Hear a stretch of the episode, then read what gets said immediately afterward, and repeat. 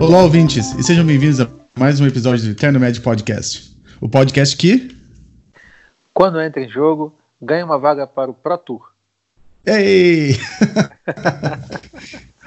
esse, é um, esse é um episódio comemorativo, uma celebração, a conquista do grande Romário Neto, que conquistou a vaga para o Pro Tour jogando Legacy de forma brilhante, e hoje a gente vai comentar muito sobre isso, mas não sem antes apresentar devidamente né, o Romário, que a gente está aqui cinco meses fazendo esse cast e ganhou para a tour merece entrevista. Então vou usar minhas faculdades de jornalista aqui para poder entrevistar o Romário. A gente começa esse, esse cast com, com, com essa entrevista, ele, que ele vai poder falar da trajetória dele no Magic, é, até chegar na vaga do deck, passando pelo deck, e depois a gente vai falar dos outros assuntos que a gente sempre comenta aqui. Ok. Bom, então a gente começar só rapidinho falando nossos nossos patrocinadores, a power9.com.br, a volta.com.br, o Cebinho e a cardhoarder.com. Uh, então, Fausto, sei que você está assim ainda se divertindo bastante no Magic Online e acho que devido à situação, é, acho que talvez seja a melhor forma de jogar Magic por enquanto, a não ser que você queira começar a fazer também que nem outros jogadores que estão usando a, a, webcam e jogando através do Skype ou Zoom. Como é que foi o teu final de semana jogando Magic aí? Então, final de semana teve Magic, mas teve também maratona de Star Wars com a minha filha. Nós assistimos seis filmes. em, seis? Em dois, seis filmes no final de semana aí para para dar conta e foi super bacana porque ela tá numa fase, tá com oito anos, né? Então tá numa uhum. fase que já começa a se super ficar interessada nos personagens, é, já, enfim. Ela já tinha feito uma primeira visita aos filmes há uns anos, é, mas agora foi uma, uma, um pedido dela, né? Então eu falei, ah, então é isso aí que a gente vai fazer no final de semana. Vamos pegar aqui esses filmes aqui no, no, no Now, né? O Netflix, nem sei onde foi. E vamos, vamos assistir, vamos fazer uma maratona. E outra parte foi jogando Magic Online. E eu, eu acho que o que a gente fez a apresentação também da, no domingo, né, ao vivo da, da Liga Brasileira de, de MOL. A gente pode até depois comentar a iniciativa do Marcelo Medeiros, lá de Santa Catarina, excelente iniciativa. E, e basicamente isso. Teve, a gente vai poder aprofundar ao longo do, do, do episódio. E você, o que, que fez de bom por aí? Bom, Fausto, primeiro, eu já te falei já que eu sou péssimo com coisas geek fora do, do Magic Online, assim, quer dizer, do Magic Online, do Magic, né? É, incluindo Star Wars. Já, aquele episódio, o, o, Rogue One, não, Rogue One, acho que chama Rogue One, né? E aquele, o Solo, aqueles dois filmes que foram a parte da história, eu comecei a assistir, os dois eu não consegui nem terminar de assistir. Mas os, os, os, filmes, os filmes originais, aqueles lá de, de 70 e de 1980 lá, eu assisti aqueles quando eu era criança. E eu acho que eu assisti um que lançou assim, tipo em 2002, eu acho que era o War, War of the Clones, acho que foi que saiu. Eu sei que, eu sei que tem uma, eu sei que tem um, uma sequência para você assistir. Você, você, assiste naquela sequência ou como é que você faz para assistir? Você assiste na sequência que lançaram? Como você faz então, essas maratonas? A gente assistiu os seis primeiros, né? Na verdade, é, na ordem cronológica da história né? Não, não fizemos a, por ordem de lançamento, não.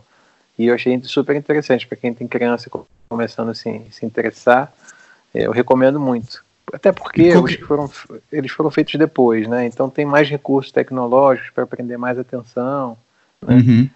Já os que foram feitos, começaram a ser feitos na década de 70, em 77 mais precisamente, eles têm, eles carecem mais dos recursos, apesar de, de ter sido uma novidade para a época, né? Uhum. mas eles não têm tanto à disposição ali os recursos tecnológicos para prender a atenção de uma, sobretudo de uma criança. Então, isso que eu estou falando. Qual, qual que vai ser o primeiro que você assiste, então? Eu, eu não a sei gente... qual é a ordem cronológica da história. Então, a gente assistiu esse aí que você falou, A Guerra dos Clones, né? Uhum. Ele, se não me engano, foi o segundo na ordem cronológica. Né? Mas ele é dessa série que foi feita depois, muitos anos depois né, que colocam a história do Anakin, né, que depois vira hum. Darth Vader. É, E é muito legal para a criança pegar e entender né, a, na ordem certa, isso é, é importante. É bem, é bem, mais complicado de você entender o contrário, né? Ah, primeiro conhecer o Luke, para depois conhecer o pai do Luke e tudo mais. Entendi. Ah, ok. Eu, eu, eu acho que assisti o último recentemente, o Last Skywalker, né? Ou, é, Last, não, Last Jedi. Eu assisti faz, faz pouco tempo que eu assisti. É, Bom, depois do então... último Jedi, dos últimos Jedi teve a Ascensão Skywalker, que é quando, ah, enfim, sem querer dar spoiler, já porque o filme já não é tão recente, mas é o último mesmo da, da saga, né? Que a Rey se torna uma Jedi super poderosa e, enfim, é treinada pelo Luke, aquela coisa toda. Ela começa a aparecer ali uns, uns episódios antes, mas ela e curiosamente ela não é, na verdade, ela é neta do Palpatine, né, que é o Lord Sith mais poderoso da, da história toda. Então, é. que, que é legal de mostrar também que nem sempre você nascido numa família complicada significa que você vai ser complicado, e vice-versa também. Eu aprendi bastante sobre Star Wars agora, porque eu não sabia metade das coisas que você falou agora. É legal, a saga é bacana. Ah, não, a história é interessante, mas é que eu, não sei, eu nunca. Quando eu era mais jovem, eu ainda me interessava, assim, em história em quadrinhos, de super-heróis. É, a, a, nunca foi muito, muito chegar, assim, não, mas. Mas eu não sei, acho que a única coisa, assim, mais, mais nerd, assim, que eu gostei mesmo foi videogame e, e Magic mesmo. Uhum. Star Wars, ou então é Jornada das Estrelas, isso aí eu, eu conheço, porque os filmes são legais de assistir, mas, assim, eu nunca fui entrei muito assim na, na, história, assim.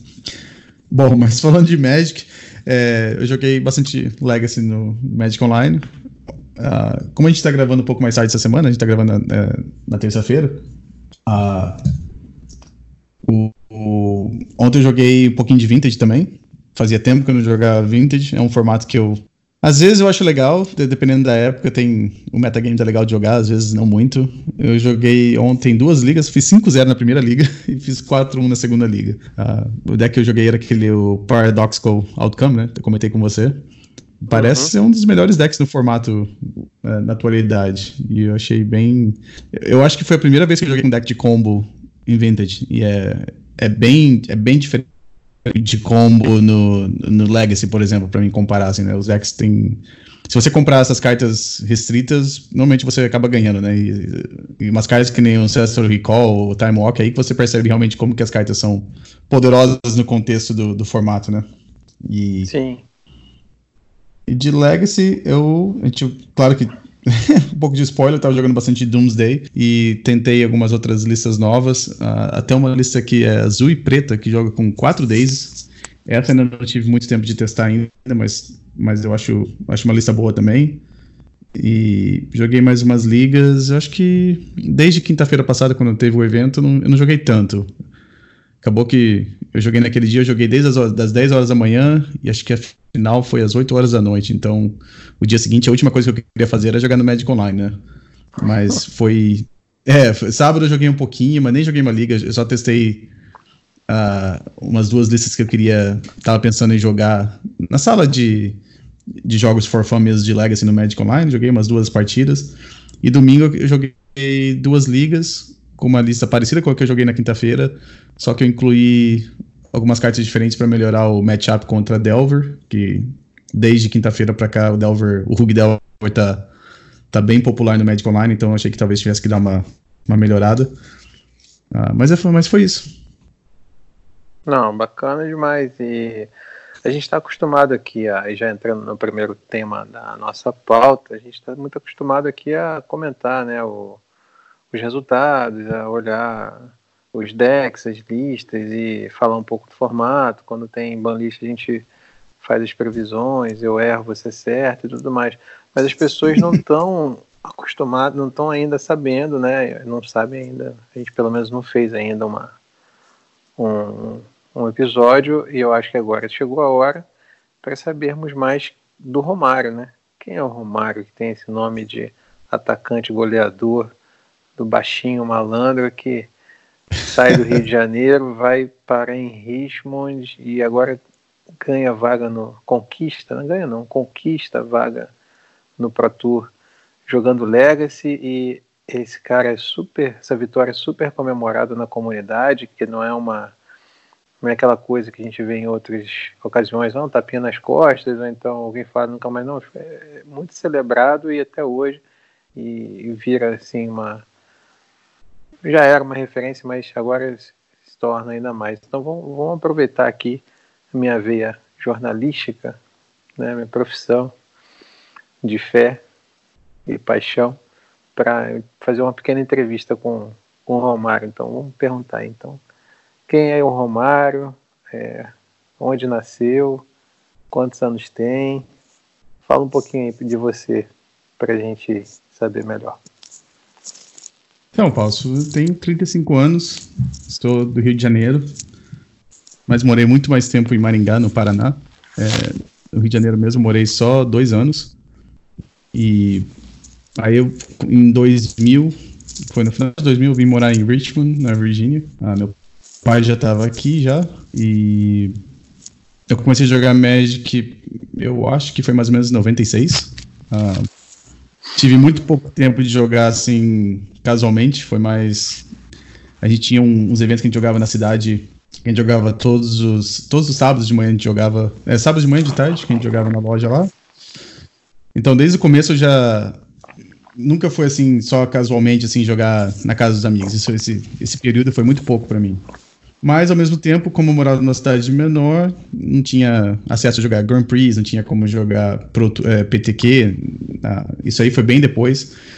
Ah, acho que meu primeiro GP foi em 98, no, no Rio de Janeiro. Ah, como minha família da minha mãe é, é, de lá, então acabou que eu estava lá no, no Rio de Janeiro na época, joguei no GP.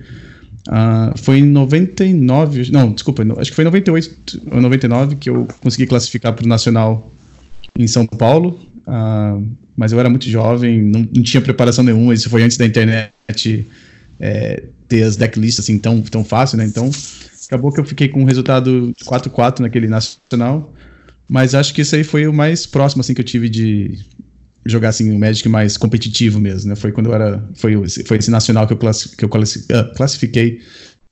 É, se não me engano, acho que foi em 98, 90, 98 ou 99. Uh, e depois disso, eu, em 2000, quando eu mudei para cá, eu fiquei bastante tempo sem jogar. Um pouquinho em 2004, eu acho que foi na época de investida, mas a loja, a loja que era mais próxima da minha casa não tinha, assim, não tinha FNM, não tinha eventos que eram organizados e nada, então eu acabei perdendo interesse. E depois, por algum motivo, acho que Magic é que nem. É difícil, né? Em 2009 deu vontade de jogar de novo. Aí já em 2009 já tinha mais acesso a. a assim, você lê a, a, artigos online, você tinha. a Star City já estava bem. Já estava fazendo os eventos todo final de semana. E como eu moro bem. A gente, eu, eu moro no mesmo estado que a, a, sede da Star City é, então sempre tem eventos deles aqui em Richmond. Uh, então, em 2009 resolvi voltar a jogar de novo e logo em seguida fiquei sabendo que existia o formato Legacy, que tinha todas essas cartas que dava para jogar, que dava para jogar todas essas cartas que eu jogava quando eu era criança. Então comecei a ter interesse e de lá para cá foi o Legacy o que eu mais jogo de qualquer outro formato. E a gente percebe aí que na sua fala logo o Magic pula, né, no início. É, é uma coisa bem marcada, assim, esse joguinho que a gente tanto gosta, né? A gente tomou contato com, teve contato com ele muito cedo, né? No início da década, meados da década de 90, logo depois que ele foi lançado, em 93, e você já logo né, falando aí do início, e isso me, me interessou bastante. E, e aí você então tem jogado bastante Lego, esse é o formato que você falou que tem praticado mais, tem mais conhecimento. E eu queria que você falasse um pouquinho então da, do seu, do seu processo de, de escolha, né? Porque é um campeonato grande, não é um campeonato barato que você jogou, né? É, que é um campeonato que foi, custava, se fosse converter, 200 reais, uma coisa assim, né? E que valia a vaga é, no Pro Tour, né? Uhum. E aí o Wizards anunciou, junto com as outras medidas da empresa, a meu ver, muito acertadas, né? Diante da, da crise é, mundial do, do novo coronavírus, e anunciou uma semana aí com qualificatórios para o Pro Tour em vários formatos. Né? O Legacy foi dia 26, na quinta-feira. E aí eu queria te perguntar, como é que foi o processo assim de você teve um processo de escolha de deck ou você simplesmente pegou o deck que você estava jogando mais? É, como é que foi isso? Não, você acertou, foi isso mesmo. Uh, é assim normalmente que eu escolho os decks que eu vou jogar nos, nos campeonatos. Uh, bom, antes, peraí, antes de falar de deck, eu, para falar a verdade mesmo, eu já falei, acho que aqui no podcast mesmo, já falei para alguns amigos meus que ir pro Pro Tour nunca foi, assim, um objetivo meu. Eu imagino, na minha, na minha ideia, assim, eu achei que essa, esse, esse tentar se qualificar pro Tour ou teria acontecido anos atrás, porque agora eu tô com 35 anos, então tentar jogar no Pro Tour. Quando eu penso em tentar qualificar pro Pro Tour, eu fico imaginando aqueles jogadores que vão para PTQ todo final de semana, ou jogam os PTQs do Magic Online é, bem assim, é, toda semana também. Então, para mim, isso não era uma coisa que era possível, é, até por tempo e, e, financeiramente não é, não é viável. Então, sempre falei, se um dia eu fosse classificar para o Pro Tour, seria através de algum evento de Legacy, ou fazendo top 8 de algum Grand Prix, ou jogando num evento desse online, aí se, se eu desse um pouco de sorte, classificava. Uh, sobre esse evento em específico, uh, a Wizards mudou um pouco o sistema de pontuação no Magic Online. Para cada liga que você joga, ou aqueles preliminares, você consegue uma quantidade de pontos, eles chamam de MOX points, né? MOX é o Magic Online Championship Series. Então, a, abreviando fica MOX e, e points, né? Uh, se você joga só liga, é um pouco complicado de você acumular os 40 pontos que você precisa para entrar nesses eventos. Então tem a chance de você jogar também as preliminares. As preliminares são um pouquinho mais caras para você jogar, mas se você fizer um, pelo menos um 4-1, acho que você consegue o número de pontos suficientes para entrar nesses eventos mais maiores, né? As preliminares têm horário para começar e acontece que eu nunca consigo jogar uma delas, então eu só jogo as ligas, mas como eu estou jogando as ligas, eu sempre jogo pelo menos umas 10 ligas por semana, uh, eu tinha um total de 78 pontos.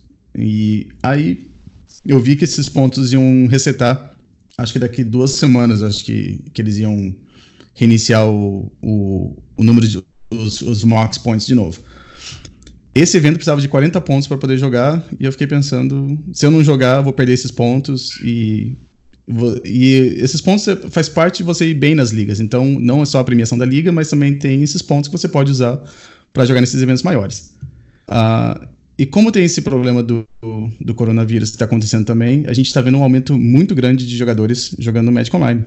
E, e com tudo isso, na quinta-feira, quando uh, era o dia do evento, o evento ia começar aqui às 10 horas da manhã, onde eu tô, no, no horário de, da, da Costa Leste, né? Eu fui jogar e você falando sobre o negócio de escolher o deck, eu acabei jogando com o Doomsday porque nas últimas 5 ou 6 ligas que eu joguei, nenhuma liga eu fiz menos que 4-1. Então, para mim, a, a, escolha do deck era óbvia, né? Eu vou, se, um, se um deck eu tô com uma, uma média de, de vitórias tão alta assim, não faria sentido trocar de deck. Uh, joguei com o deck e o que eu tava pensando, quando, quando eu cliquei para entrar no, no, campeonato, eu vi que tinha 260 jogadores na hora que começou. Seriam nove rodadas. E na minha, na minha, na minha cabeça, eu pensei, ah, se eu fizer tipo um, sei lá, um X2, tá na hora de dropar e fazer outra coisa, porque era numa quinta-feira, tinha coisa para fazer, se, se, não, se não fosse é, ter alguma premiação no, no, campeonato. Mas acabou que deu tudo certo. Pois é, e aí, então, como é que é esse processo? Assim, alguém. Quem. Quem que escolhe jogar com, com Doomsday? Uma carta que até a gente vai ter que apresentar, porque nem todo mundo que está ouvindo vai saber o que, que é. Feitiço, três manas pretas. Você olha o seu cemitério e Grimório, escolhe cinco cartas, põe em qualquer ordem, exila o resto, perde metade dos pontos de vida. E é isso. Então é uma, é uma carta que já antigamente era usada, né? E a gente até falou aqui então meio de brincadeira, pelo menos eu falei tom de brincadeira e agora estou vendo que você não estava brincando, né? Então, como é você já falou aí que estava fazendo um, um, bom resultado, uma sequência positiva, mas é, é de qualquer maneira não deixa de, de, surpreender né, alguém. Tanto é que você escolhe quando você vai comunicar no, no, no seu post no Facebook. É, os amigos eu, do Magic, eu ganhei a vaga para Tour castando Doomsday. que é, é uma coisa que é uma coisa surpreendente, é uma coisa sensacional. Né? Absurda. Né? É, é, mostra que. É, e assim, você já tinha tradição de jogar com combos antes? Você podia falar um pouquinho também, assim, da. Porque exige uma, uma linha de raciocínio ali, né? Você tem várias pilhas, eu sei que você estudou para montar as pilhas das cinco cartas, né? Não foi uma coisa assim do nada, né? Tem as o brainstorm que é importante, então tem pilha que você faz assim, assado tal.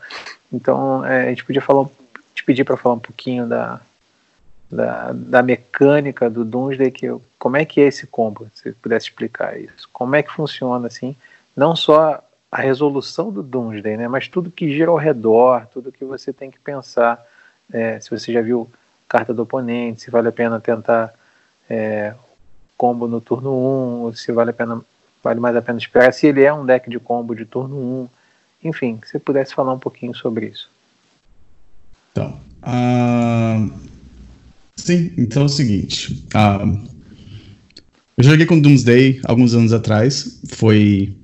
O deck era bem diferente quando tinha o Sensei Divine Top no, no formato. Uh, as pilhas. O deck era um deck. Até se chamava. Em inglês era DDFT, que era Doomsday Fetchland Tendrils você ganhava como se fosse um deck de Storm, você jogava, você terminava a pilha com um Tendrils of Agony, tipo que nem o Ent faz. Uh, quando tinha o acesso ao, ao, top, o deck era um pouco mais fácil, você fazia as pilhas. O tampo foi banido, o deck continua, sendo, continua existindo com o Gitaxian Probe uh, e alguma outra carta que consegue comprar uma carta, uh, assim, vamos dizer, entre, entre aspas, de graça, né?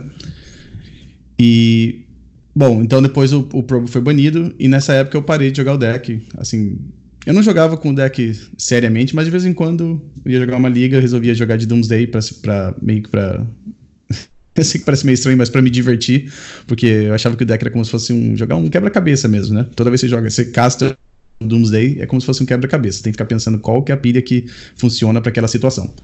Uh, mas como o Probe tinha sido banido, eu achei que o deck tava assim, nem, nem para se divertir, o deck era bom. E uh, logo em seguida, depois, ainda fizeram umas versões com aquela carta, o Experimental Frenzy, aquele encantamento vermelho de uma vermelha e 3, e você joga com a carta do topo do seu baralho, mas você não pode castar carta, as cartas que estão na sua mão, né?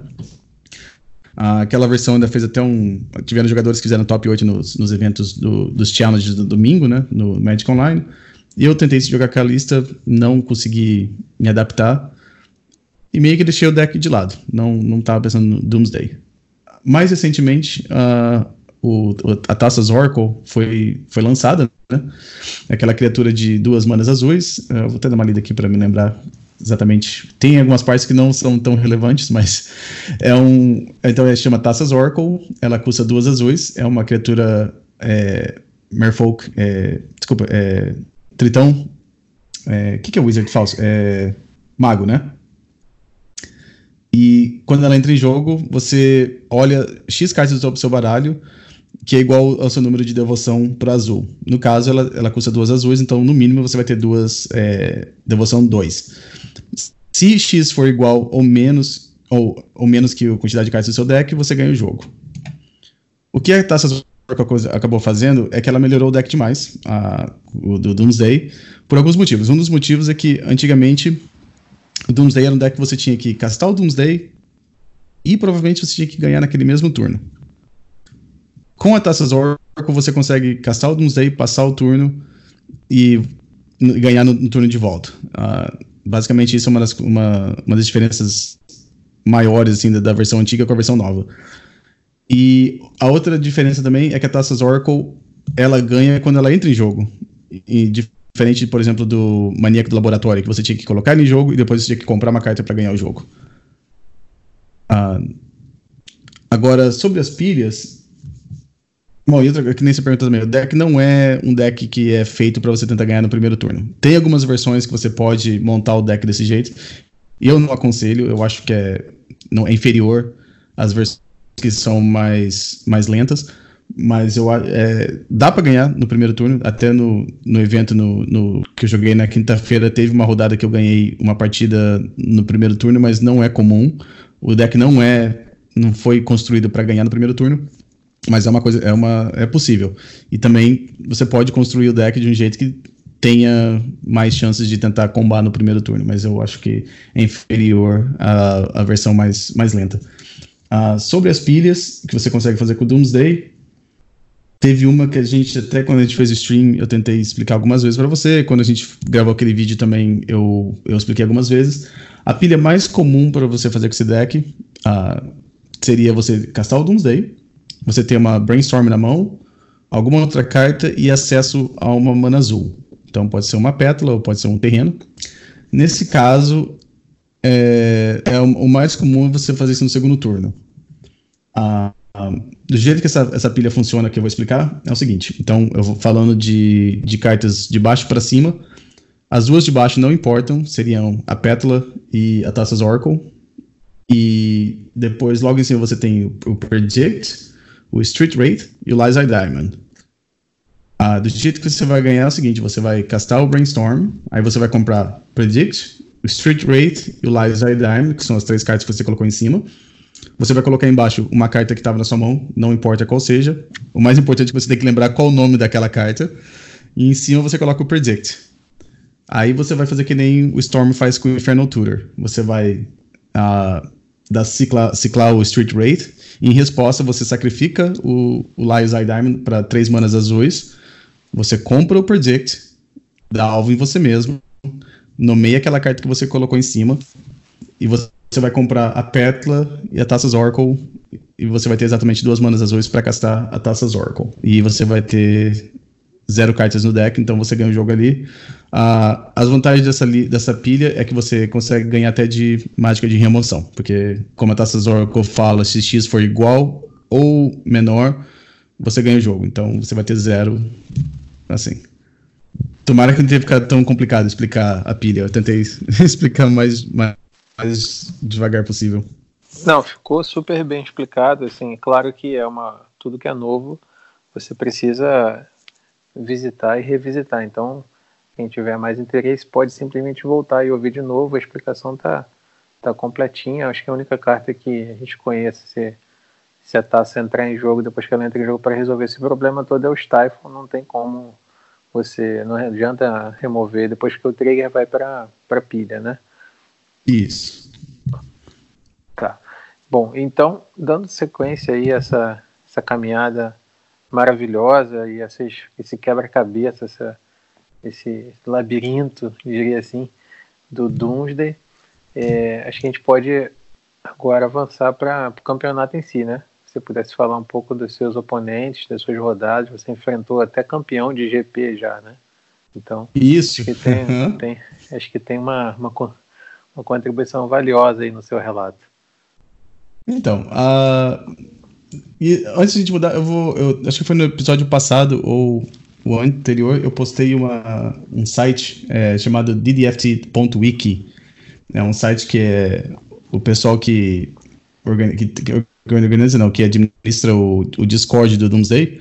É, esse site que tem assim as coisas básicas sobre o deck. Ah, tem três versões do Doomsday, uma que é o Tenders of Agony, tem o do Experimental Frenzy e essa versão que eu tô jogando aparentemente se chama de Min Deck. Uh, min, tipo de mal.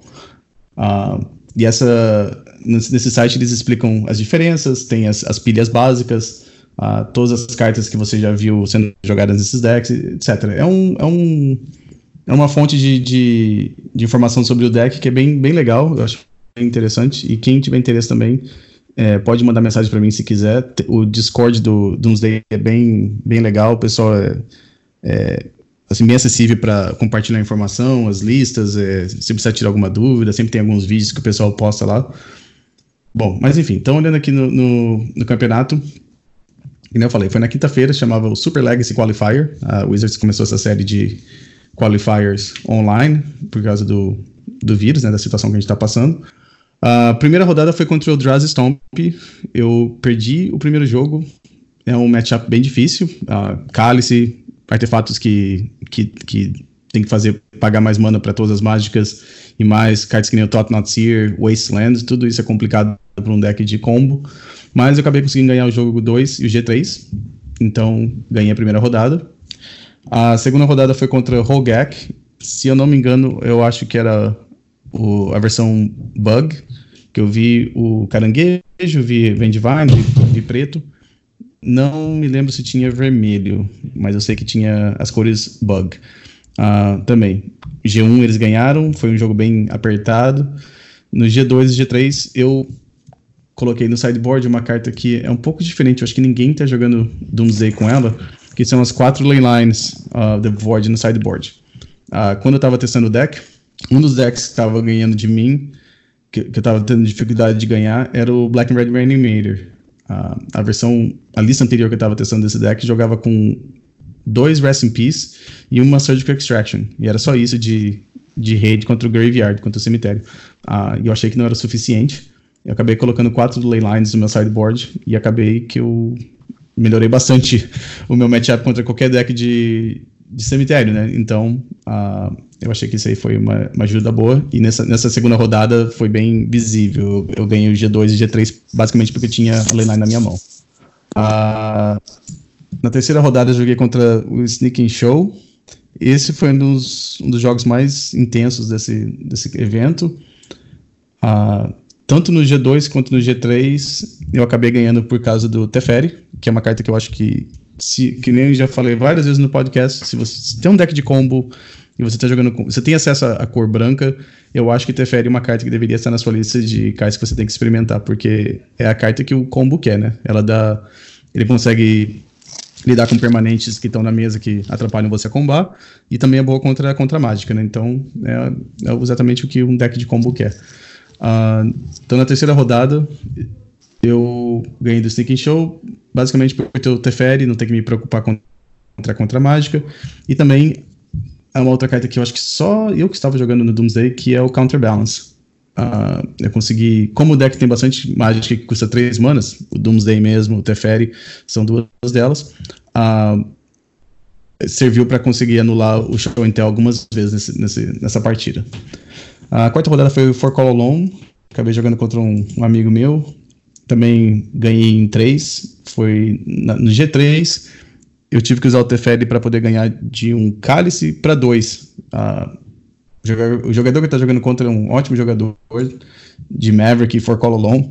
E ele sabia que era melhor colocar o cálice para dois para anular a taças Oracle, em vez de fazer um cálice para um ou para zero, como outros jogadores talvez pensariam em fazer, mas não importou, eu consegui comprar o, o Teferi, devolvi o cálice para mão, comprei a Brainstorm, daí eu consegui terminar de fazer a pilha, né? Ah, na quinta rodada foi Humans, esse foi um, uma, uma, rodada que eu tava meio, ah, vamos dizer assim, meio apreensivo que acontecer, porque além dos outros combos que são muito rápidos, esse deck do Doomsday às vezes tem dificuldade de ganhar de decks de criaturas que conseguem taxar a sua mana, né? E Death in Texas e Maverick já deu trabalho, dá trabalho de você ganhar com Doomsday. Eu, eu achava que o Humans ia ser meio parecido, né? Porque ele joga com Tali, joga com Medley Mage, uh, tem o, aquela criatura que é como se fosse um Duress e Sanctum Prelate, então, enfim, são várias criaturas que fazem uh, o mesmo trabalho assim da, da vamos dizer, né? Uh, também, primeiro jogo ele teve um começo bem rápido, eu consegui ganhar rápido, não consegui fazer nada. No G2 eu combei antes dele conseguir fazer alguma coisa. E no G3 foi interessante porque eu coloquei uma parte do. Eu tenho tipo um, um pacote assim que eu chamo de Miracles, né? Porque tem Source Plowshares e tem Terminus no meu sideboard. Eu coloquei uh, Source Plowshares e os Terminus.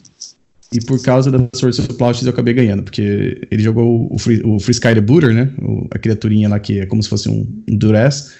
Ele tirou o Doomsday da minha mão, mas eu consegui dar as cantrips para poder achar a outra parte do combo. Uh, dando dureza no, no, no, Freebooter, eu peguei o Doomsday de volta e consegui combar.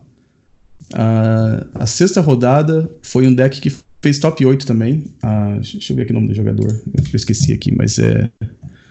Foi Uh, o, deck, o deck deles é bem interessante, se chama Lark Blue. Parece que eles entraram em sexto lugar no top 8. É um deck que joga. Fausto, você tá conseguindo ver a lista aqui, né? Sim, sim. Deixa eu te mostrar aqui. A lista deles é muito interessante. Eu, uh, vamos dizer assim, até ter o terceiro, quarto turno eu achei que eu tava jogando contra aquele UG Show and Tell. Eu pensei, Sim. sexta rodada, eu tô, eu tô 5-0, imaginando que eu tô jogando contra um deck, assim, desses decks que você vê no metagame, né? Uh, surpresa, não era. Ele tava jogando com um deck que jogava com quatro taças Oracle, quatro daquele mudança do paradigma, quatro Thought Lash. A gente, a gente comentou um pouquinho sobre esse deck numa, num outro sim, episódio sim. passado. Sim, sim, sim, sim. Do, dois o Jace Wilder. Isso. Uh, o G1 ele ganhou porque ele comprou. Bom, o G1 demorou bastante, porque eh, nenhum dos dois de nós dois sabia exatamente quem estava jogando, imagino. E como eu vi que ele tinha acesso a mana azul e verde, eu imaginei que eles tivessem é, of Summer, então eu tava com medo de jogar um, um Tossis e tomar um of Summer na volta. Então, uh, acabou que eu dei, dei muito tempo para eles poderem é, desenvolver o jogo deles, e eu perdi o G1. O G2 já sabendo que meu oponente estava jogando, consegui me preparar melhor, ganhei. E no G3 eles fizeram uma jogada assim meio, vamos dizer assim, arriscada demais. Uh, eles tinham uma taça Oracle e um paradigma, é, um, mudança do paradigma. E o que aconteceu é que eu dei o counter na taça Oracle e eles não tinham mais nada. E tinham só três cartas no deck. E, então só, basicamente só esperei ele comprar as três cartas do deck e eu acabei ganhando, né?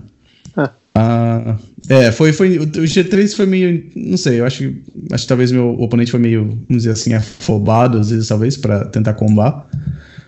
Ah, na sétima rodada eu joguei contra o Bob Huang, ele tava jogando de Bug Depths. Perdi, foi minha, foi minha única derrota no, no, no suíço. Ah, não aconteceu nada muito interessante. No, no, G1 eu quase consegui combar, mas eu acabei perdendo por causa de descarte. E no G2 eu acho que ele fez a marilagem bem rápido e eu não tive tempo de, de fazer nada.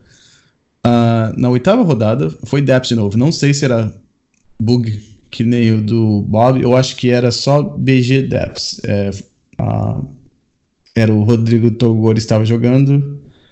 No G1, eu consegui combar no segundo turno, com aquela pilha que eu, que eu comentei. Então foi turno 2, Dark Ritual, Doomsday. Outro terreno joga uma Brainstorm faz aquela pilha que eu comentei e você ganha. No G2 foi o mais interessante. Uh, nunca tinha acontecido isso comigo até aquele momento, mas eu consegui combar no primeiro turno. Uh, eu tava até explicando para você antes do episódio começar aqui. O porquê que é meio difícil. Porque o jeito mais fácil de você conseguir combar no primeiro turno é se você tiver o Doomsday e mais duas cartas que dão é, o Ciclar. Como a minha lista só joga com duas cartas que fazem isso, é, é muito difícil de ter um Doomsday, Dark Ritual e mais essas duas cartas na mão. É, não sei qual seria a porcentagem de, de mãos que eu viria isso, mas aconteceu. Então eu tinha um terreno, Dark Ritual, o Edge of Autumn, o Street Wraith, e a pilha que você faz é uma pilha bem básica também, você só coloca um Lies Dime, uma Brainstorm e a Taças Oracle em cima. E você usa o Lies Dime para castar a Brainstorm e com as outras duas manas azuis que sobra do, do, dia, do Diamante Olho de Leão, você casta a Taças Oracle. Só tem duas cartas no deck. É, contanto que o oponente não tenha como remover a Taças Oracle uh, quando ela entra em jogo, você, você ganha. E foi o que aconteceu. Então, foi G1 foi combei no segundo turno e no G2 eu combei no primeiro turno. Uh, esse esse oponente, só para só enfatizar, esse é o, o oponente é o que eu já, já foi campeão de um GP, se não me engano, jogando de Storm. Isso, foi o GP de Praga. Isso, foi. Uhum. Uma de final pra... contra o Death in Texas, não Não, não, foi contra Miracles. Pra falar a verdade, foi uma das melhores finais para assistir. Quem tiver um tempo quiser assistir, foi o GP de Praga, foi o Rodrigo Togores. Não lembro qual era o nome do oponente dele, que ele jogou na, na época, mas foi uma final bem interessante para assistir. Eu, falar a verdade, eu acho que o Rodrigo ganhou dois GPs, que teve um que ele. Teve um que ele ganhou, acho que, mas era um evento de time. Eu acho que ele, ah. acho que ele ganhou dois, acho que ele ganhou dois GPs, só que um foi individual e o outro foi time. Ah, bom, então ia na rodada que ah, até onde eu sabia era, era o Winning In, foi contra Black and Red Animator. E eu acho que eu perdi a primeira partida. Acho que eu tenho que, olhar aqui, porque eu não lembro direito. Mas eu acho que a, a parte mais interessante foi o G3, para falar a verdade. Mas, uh, deixa eu ver. Nona rodada. Sim, não. Então eu ganhei a primeira partida. E na segunda, o oponente. Não oponente, vamos dizer assim. Como eu acho que eu sou o único jogador que está jogando de Doomsday com o Leyline, eu acho que eles não esperavam que ia ter Leyline no, no sideboard. Então, no G2, eu fiz o Mulligan para 6, acho que foi, para tentar achar a Leyline. E aconteceu aquilo que acontece quando tem Leyline e o oponente não, não tá esperando. Ele ficou dando Faithless Looting, tentou descartar minha, alguma carta na minha mão e eu não consegui achar meu combo. Uh, até que chegou um ponto que eles descartaram o Taças Oracle da minha mão, reanimaram, eu tive que usar o Teferi para devolver de volta para minha mão. E eu comprei um Street Wraith e eu achei que ia acontecer a mesma coisa de novo, e só que Street Wraith tem é, Swamp Walk, né? Então eu fiquei pensando, se ele reanimar o meu Street Wraith, talvez eu perca por causa disso. Então, em vez de fazer isso, eu castei meu Street Wraith. Eu acho que quando eu castei o Street Wraith, eles estavam com 15 de vida, então ataquei algumas vezes com o Street Wraith e acabei ganhando atacando com o Street Wraith. Uh, e isso foi o suficiente para fazer o. É, para ter certeza que eu estaria no top 8. Uh, ah, terminei 8 e 1 a, primeira, a primeira rodada do top 8 na, nas quartas de final, final foi contra Maverick. E eu sabia que ia ser um, um jogo difícil. Na, no G1 eu perdi por causa da Talia, mas foi um jogo bem interessante porque, mesmo com a Talia em jogo, se eu tivesse mais um ponto de vida, eu teria como se, eu teria como se ganhado de uma Talia e de um Geralt na mesa. Uh, porque as cartas que dão ciclar você não você não paga mana, né? Então a Talia não, não teria problema de conseguir ganhar com, com isso. Uh, mas eu perdi o G1, G2 eu consegui combar antes dele fazer alguma coisa. E no G3 foi bem interessante porque eu coloquei todo o meu pacote de, de Miracles e eu consegui ganhar usando o Mentor, fazendo vários tokens. Foi difícil, foi um jogo que na hora que acabou eu tava com 48 segundos sobrado no, no relógio. Eu achei que talvez eu perder por causa do relógio, tava já meio, meio frustrado já mas eu consegui ganhar usando o, o Monastery Mentor. Uh, fomos para a semifinal. A semifinal foi o, a revanche contra o Bob de novo. Já sabia que ele estava jogando. Só que dessa vez eu ganhei 2-0. Ah, na primeira partida, eu acho que eu combei no segundo turno. Uh, eu vou dizer que. Eu vou, eu vou, eu vou chamar da, da, pilha básica, porque é a pilha mais básica que eu sei: Dark Ritual, Doomsday, Brainstorm, então, etc. No G2, foi um jogo bem interessante também, porque eu não sabia exatamente o sideboard dele. E eu tava com medo de. Eu, desculpa, no, no suíço eu vi que ele, ele colocou Surgical Extraction contra mim. E a Surgical Extraction normalmente não, não atrapalha tanto, porque a única coisa que ela faz é olhar o, o, a pilha que eu fiz, né? Só que ela muda de ordem a pilha das cartas. Então, uh, eu tentei fazer uma pilha que eu colocaria um Teferi na mesa e depois eu ia combar. E acabou que deu certo. Uh, eu precisei pensar um pouco ali, porque acabou que ele. Eu tinha uma pétala de lotes na mesa que eu, que eu baixei até, vamos dizer assim, errado. Eu poderia ter esperado baixar a pétala de lotes depois. Uh, o Bob tinha um Abrupt Decay para pétala, mas acabou que eu consegui é, resolver o, o problema é, para conseguir combate de qualquer forma. Uh, aí, antes de começar a final, ou acho que foi no meio do G1, um administrador da Wizards até comentou comigo e com meu oponente que a gente não precisaria jogar, porque a premiação era igual para primeiro e segundo colocado, mas eu quis jogar de qualquer forma. Obviamente jogando bem mais relaxado, sabendo que a premiação já estava já tava garantida. E eu perdi 2-0 para o Hugh Delver do Rich Calloway. Ah, ele acabou levando o campeonato, mas a premiação estava lá. Foi, foram um, um set foil de Terrors Beyond Death no Magic Online, acho que foram 200 uh, ah, baúzinhos e 900 player points e também uma vaga para o Pro Tour. E esse foi, a, esse foi o campeonato. Uau, que dia, hein? Que quinta-feira, hein? Nossa. Foi. foi ter... Começou 10 da manhã e foi terminar que horas isso? Então, eu acho que terminou, acho que era 8 horas da noite, acho que era, Fausto. Caramba, o dia inteiro, mas valeu a pena, valeu super a pena. Uhum. Partidas intensas, um monte de quebra-cabeça no meio do caminho, atravessando um labirinto, mas que recompensou, né? No final. Parabéns. É. Parabéns. Esperamos todos que você agora vá ao, ao torneio e ganhe o torneio também. Para que a galera do Legacy se sinta cada vez mais representada no mundo do Magic também. Muito Seria legal. ótimo. Muito legal, muito legal. Sensacional. Ah. E, essa, e essa história do relógio acabando também, o mentor tá um clock super rápido, né? Nesse deck que tem muita cantrip. É, ele como forma alternativa de vitória, né? É importante ter. É, foi uma partida interessante porque o, o jogador de Maverick, é, eu acho que é o Andreas Miller que se chama. Ele normalmente aquela carta do Deafening Silence, ele não faz tanto contra Doomsday.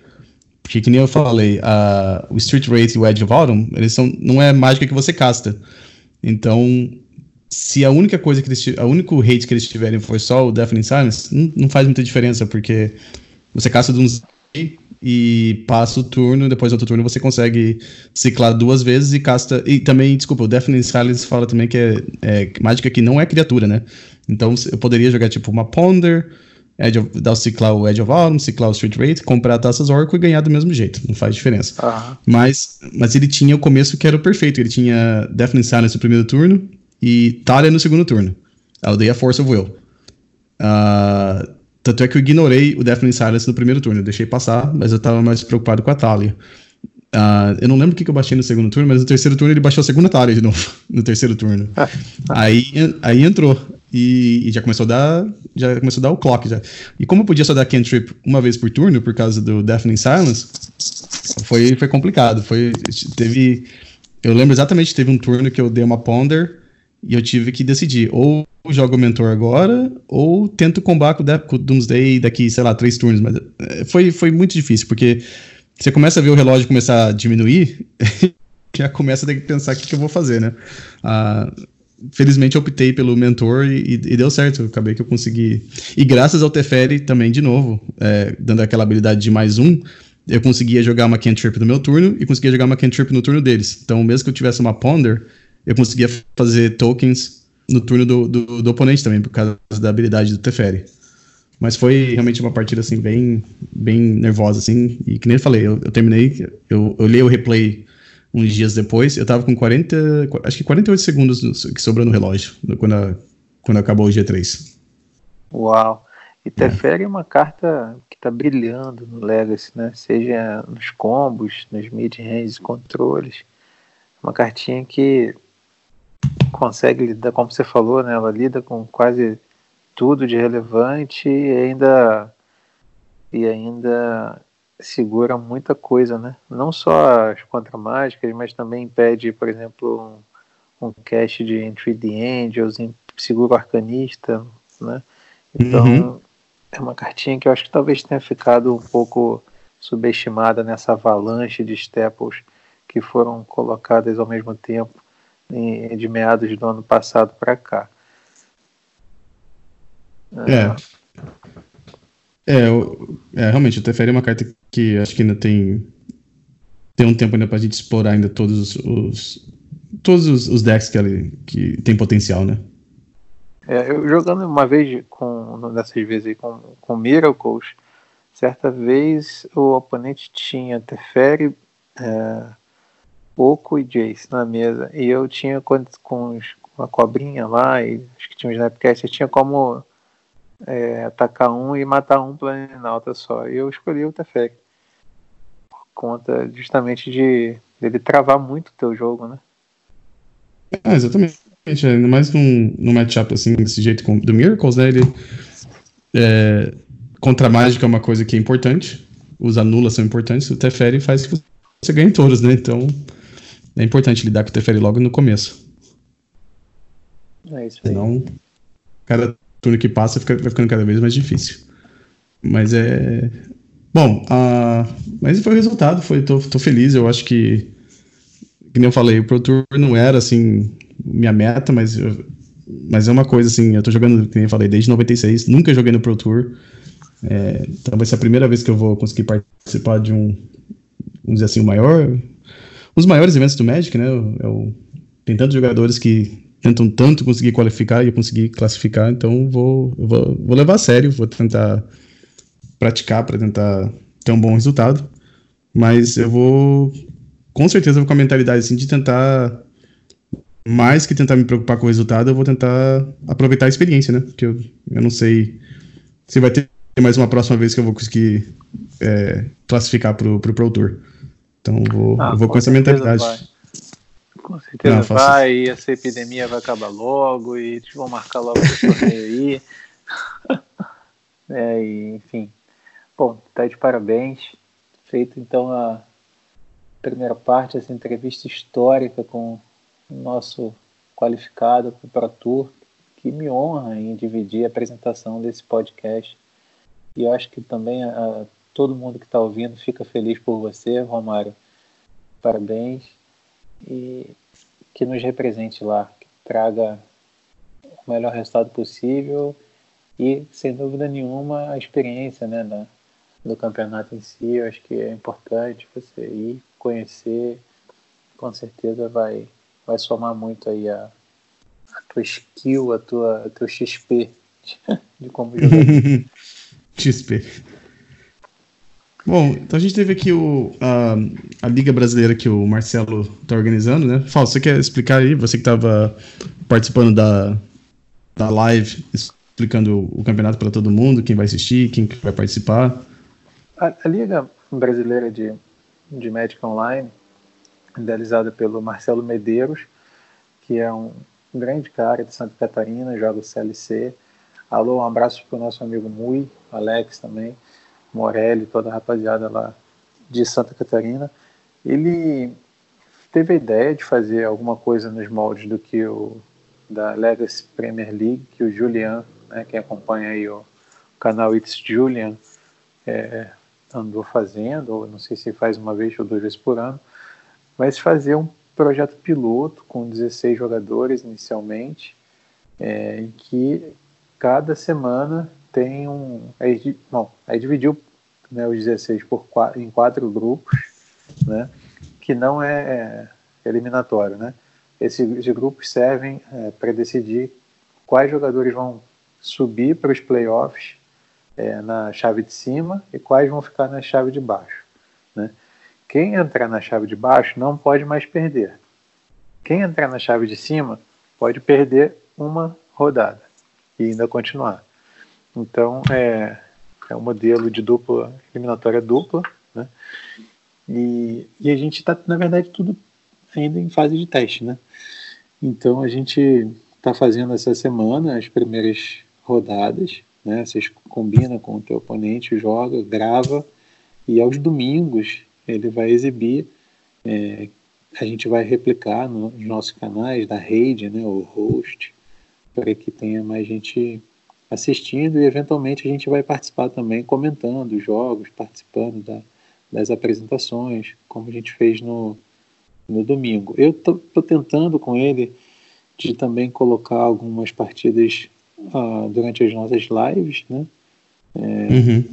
Ainda estamos conversando isso, vendo se vai ser possível, se não vai ser, eu acho que seria legal transmitir algum jogo ao vivo, talvez nos playoffs, né? Quando todo mundo já vai saber os decks. Acho que nessas, nessas primeiras rodadas a gente não sabe os decks ainda. Então acho que daqui dois domingos todo mundo já vai saber. Aí não teria problema, né? Porque não pode mudar o deck. É, premiação simbólica no, nessa, nessa primeira parte, a, a Vault of Cards, que também é patrocinadora do Eterno Médico, é, entrou com um valor em crédito na loja. Nós do Eternal Magic vamos oferecer também um kit com caneca, playmat, camisa do site. É, e vai ser mais ou menos assim, né? Mais pela mais um torneio de celebração do formato do que uma, uma competição em si. Agora, a gente vai ter grandes jogadores, né, Romário? Participando. Além do ah, ter, nosso ter... ganhador da vaga do Pro Tour, né, a gente tem outros grandes nomes aí. Você queria apresentar? Uh, não tenho os nomes aqui na minha frente. Eu sei que temos. São 16 jogadores, né? É. São. A gente tem, ó, aqui de Brasília, tem o Daniel Nunes, né, que já fez top 8 no Nacional, já ganhou o Super no domingo do, do Nacional, Super Legacy, com mais de 60 jogadores. No MOL ele vai super bem, passou a ser conhecido mundialmente com, né, pelos, pelos seus resultados. É, tem o Marcelo Coutinho, co-organizador do, do Eternal Challenge, já fez top 4 no é, Nacional. É, eu vou estar lá para mais para interagir, me divertir com o pessoal, sem muitas é, expectativas de grandes resultados, mas eu vou estar lá disputando também, né, tentando levar um pouco da, né, de, da experiência que a gente tem com o formato, tentar fazer frente aí aos grandes nomes que vão estar presentes. É, esses são os três de, de Brasília, né? Uhum. É, sei que tem outros grandes jogadores. Você conseguiu abrir aí? Hum, não, eu sei que tem o não. Stefano jogando. O Stefano, né? O jogador de Santa Catarina também. Uh, o Thiago também tá, tá jogando. A gente hum. tem uma, o Matheus, que é o responsável pelo Legacy dos Moicanos. Também já ganhou Liga Mineira. A gente tem o Robertão, vice-campeão do Nacional. Stefano, bicampeão do Nacional é, com, também com resultados impressionantes no MOL. A gente tem Felipe Medeiros, que ficou ali se vai ser representado por Brasília ou não. Felipe, que não, já morou muito tempo em Porto Alegre, agora está morando aí nos Estados Unidos. Então, não sei exatamente por onde ele quer, mas também é um cara super experimentado, estava no Eternal Weekend conosco no ano passado foi vice-campeão do Eternal Challenge com com seu Bug Zenith quando nem se falava ainda de. Aliás, com, com o Silver Plug, quando quase ninguém conhecia o deck. Torneio com mais de 40 jogadores. Uh, quem mais? Tem o Bruno Guerra, Pernam representando Pernambuco. Quem é? Bruno Oliva. Bruno Oliva, acho que de Minas. Minas está super bem representado também. Ele também joga bastante no Magic Online. Gabriel de Person. Isso. Eu, eu acho que contra ele não joguei Magic Online ainda. Guilherme César. Também tivemos o Jurandir Rangetti. Também joguei algumas vezes contra ele no Magic Online. Uh, Luiz Nolasco. Grande Luiz Nolasco. Também Santa Catarina está super bem representada. O Nolasco é grande figura humana, está sempre fortalecendo o CLC, apoiando todos os canais de Legacy, o cara é super gente fina. E eu acho que essa liga tem, tem tudo para dar certo. A ah, iniciativa do, do Marcelo, mas, ela. Tiveram mais dois aqui que a gente, gente Opa, falou. O Roberto Cardoso também. Robertão, e, falamos. E o Vicente Mafus. Também. O Vicente. Jogador de Dread. Sim, sim, e que tem postado as aulas de yoga no YouTube, no canal dele, super importante para a gente manter a sanidade nessa, nesse momento de grande tensão mundial, né? Uhum. E, e tenho certeza que essa liga, assim, pela, pela audiência que teve no domingo, né, muita gente interessada em, em saber mais, em participar, eu acho que tem tudo para estar certo. Marcelo está cuidando super bem, está fazendo uma, uma, uma sequência muito positiva de estar tá elaborando muito bem né, a, a qualidade da, do material que ele está construindo, né, as passagens é, de cena, por exemplo, né, ele está editando esse com muito cuidado, muito carinho esse, esse material. Então uhum. acho que a gente vai ter um produto final de alto nível, tanto em termos de apresentação visual quanto na qualidade dos jogos. Olha, eu vou dizer uma coisa. É, vindo de alguém que já tentou fazer. Não um evento desse, mas já tentou criar uh, vídeos e editar vídeos. Eu tenho que editar o podcast toda semana. Uh, eu posso dizer que uma pessoa fazer isso tudo tem que ficar, a gente tem que ficar agradecido mesmo, porque é um, não, é, não é uma coisa fácil de fazer. É, leva tempo, dá trabalho. Então espero que todo mundo dê uma força, assist, assistir o, o canal quando tiver o, quando tiver o evento.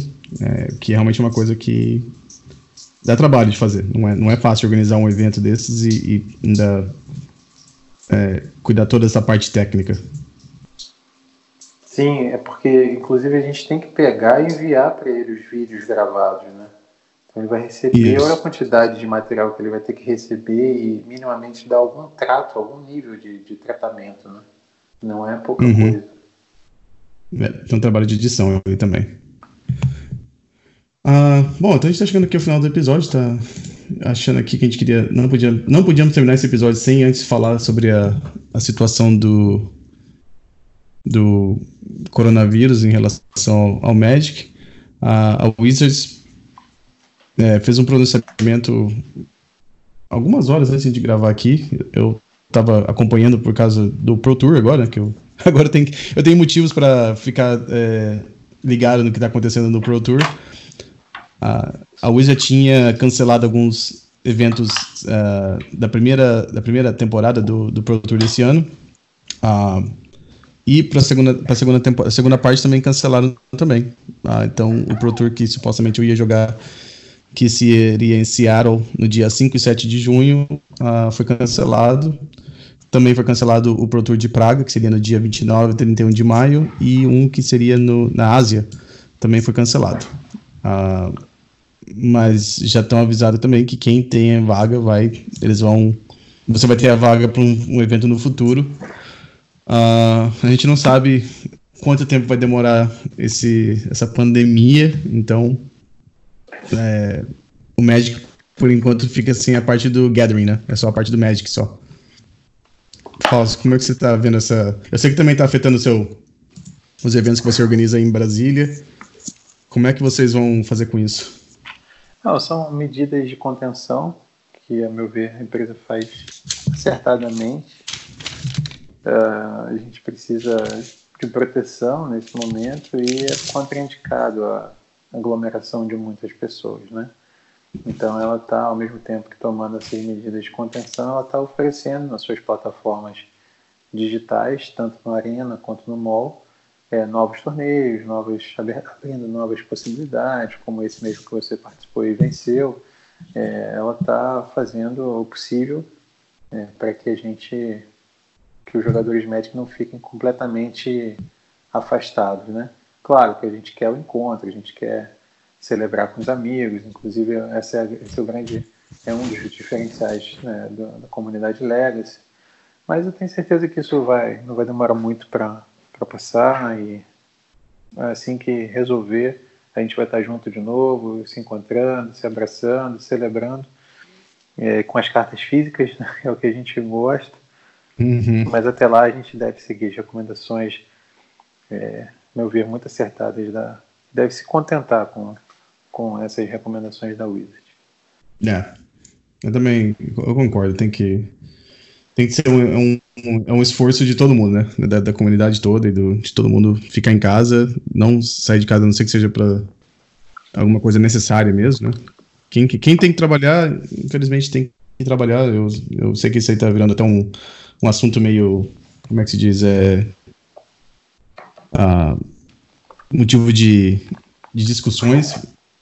Eu sei que a pessoa seria ideal, no mundo ideal todo mundo poderia ficar em casa sem se preocupar em se contaminar, mas eu sei que quem tem que trabalhar realmente faz o esforço para não poder para não sair de casa, mas se tiver que sair, tomando as precauções, usando as precauções que eles estão que os departamentos de saúde estão avisando todo mundo, usar luva, usar máscara, é, manter a distância, é, lavar a mão, é, tentar usar aquele álcool gel se você conseguir encontrar ainda para se prevenir, né? E, mas quem não, precisa, quem não precisar sair de casa, fica em casa, a não ser que seja para comprar remédio ou comprar comida, porque tem que ser todo mundo tem que tem que contribuir, né? É isso aí, exatamente. Falou disso, Romário. É. E, bom, antes de terminar aqui, eu acho que é, a gente, fica, a gente vai ficar antenado aí. E eu queria avisar, então, para quem. Um dos nossos patrocinadores, a Card Hoarder, ela oferece o sistema de aluguel de, de cartas. Então, para quem está com aquela vontade mesmo de jogar Legacy, uh, um dos jeitos de fazer é jogar pelo Magic Online. Uh, Infelizmente, eu, eu tô acompanhando um pouquinho né, os, os, preços. Já não está tão barato como antes, porque eu acho que mais gente está jogando Magic Online, então o preço de algumas cartas subiu um pouquinho. Mas o Legacy no Magic Online ainda é bem mais acessível. E eu acho que até vale a pena o investimento. Se alguém quiser jogar, uh, quiser continuar jogando Legacy, é um jeito de você melhorar o seu jogo. Você tem acesso a jogar partidas muito mais fácil né, do que no papel. Não é tão divertido que nem jogar em papel, mas é um jeito de você jogar nesse, nesse período de, de ter que ficar em quarentena, né? Então, a, a Card Hoarder tem, essa, tem essa, esse serviço de aluguel de cartas e fica até um pouco mais barato para quem quiser experimentar o formato primeiro e depois decidir se quer comprar, ficar com deck mesmo, se quer mudar de decks, ou se não é para você, né? Jogar Magic Online não, não serve. Uh, se você quer jogar Magic de qualquer forma, tem a, a, opção do Magic Arena, que não, por enquanto não tem Legacy, mas tem. dá para você jogar Magic uh, basicamente de graça. E. Mas é uma opção. E a outra opção que eu tô vendo uh, alguns jogadores fazerem é usar programas que nem o Zoom ou o Skype ou Google Hangouts é, e usar a câmera para você poder jogar os jogos é, através do na internet, né? Então são sim, essas sim. opções para você poder jogar em Magic nesses, nesse período do coronavírus até tudo passar. Exatamente, é isso aí.